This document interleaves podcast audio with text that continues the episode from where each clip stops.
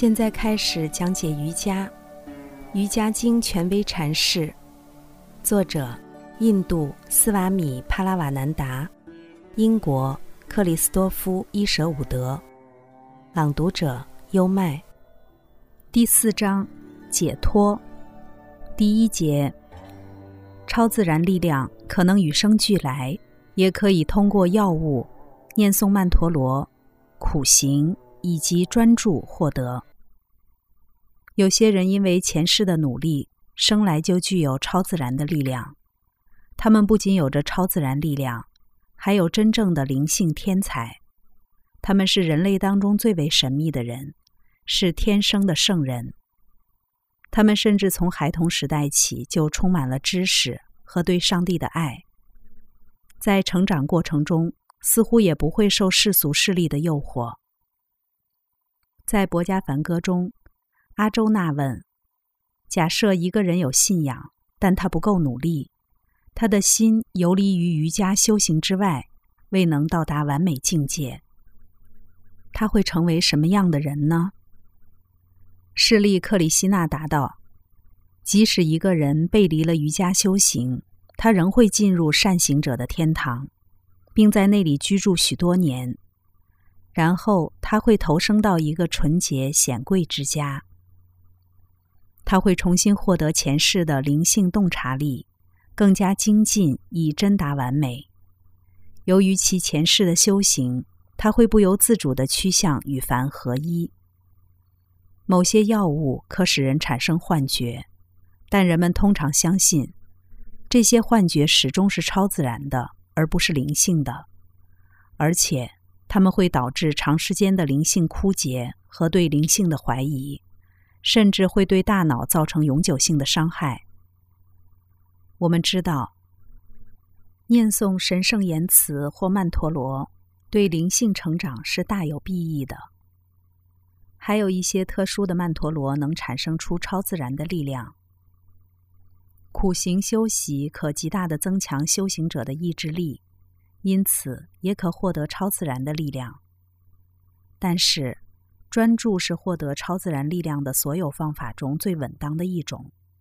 这在前一章中已做过深入的讨论。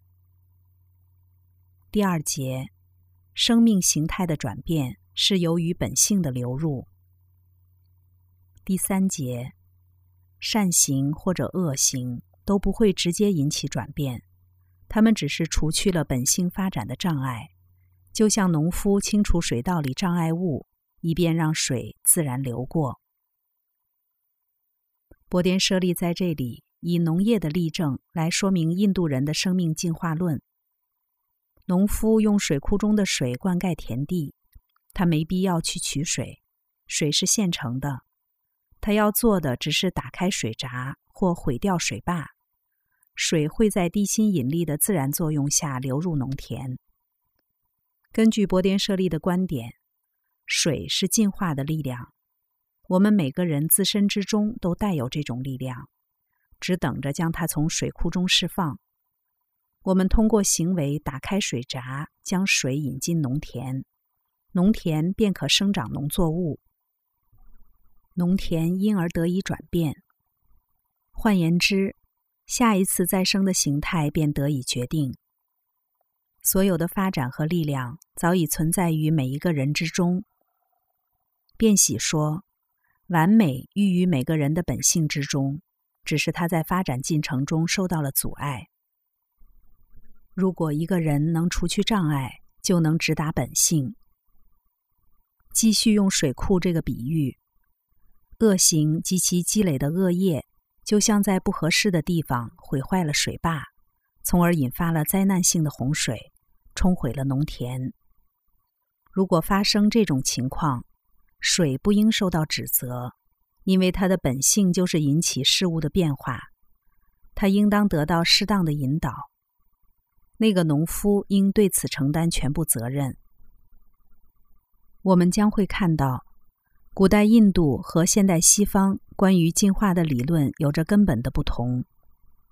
正如卞喜指出的，现代人提出的进化的两个原因，即性选择和适者生存，是不充分的，假设人类认识发展到消除竞争的地步，无论是在获取配偶还是在获取食物的活动中，那么根据现代人的理论，人类的发展将会停止，人种将会灭绝。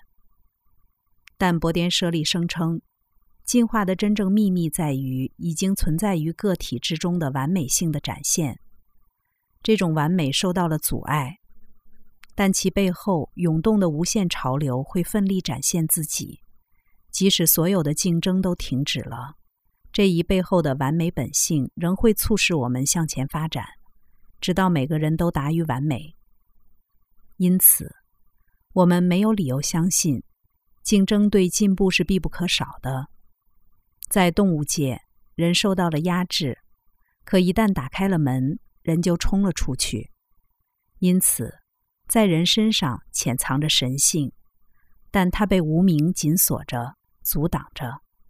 一旦知识冲破这些阻碍，神性就会显现出来。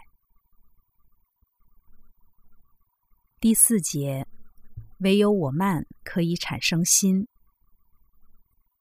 第五节，尽管被创造的不同的心的活动多种多样，但那个原初的心仍控制着他们。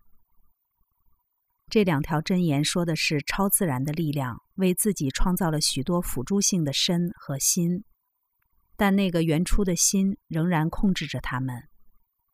既然是我慢自我意识创造了个体的心，从理论上说，这个我慢显然能够创造出若干辅助性的心，它们如同卫星环绕着那原初的我慢旋转。瑜伽师希望拥有几个心和身，以便能更快地耗尽所有的业，但这一计划是否明智，看来是值得怀疑的。传说有一个国王使自己拥有了许多身体，他希望用这种方式耗尽他对性享乐的占有欲，但最终他放弃了这一努力。强烈的性欲永远不会通过满足而得到满足。它只会越烧越旺，如同火上浇油。波颠舍利在下一条箴言中似乎认同了这一点。第六节，在各种心中，只有通过三昧净化的心，才摆脱了所有潜在业力和一切欲望。换言之，业只能通过灵性的觉醒而被耗尽，它永远不会因为体验而得到满足。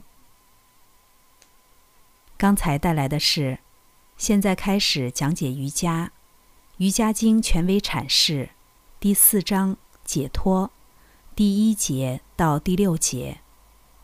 在各种心中，只有经过三昧净化的心，才摆脱了所有潜在业力和一切欲望。瑜伽是一门亲政的学问，是引导人的心灵通向自由和平的学问。《瑜伽经》的原文只有几千言，但微言大义。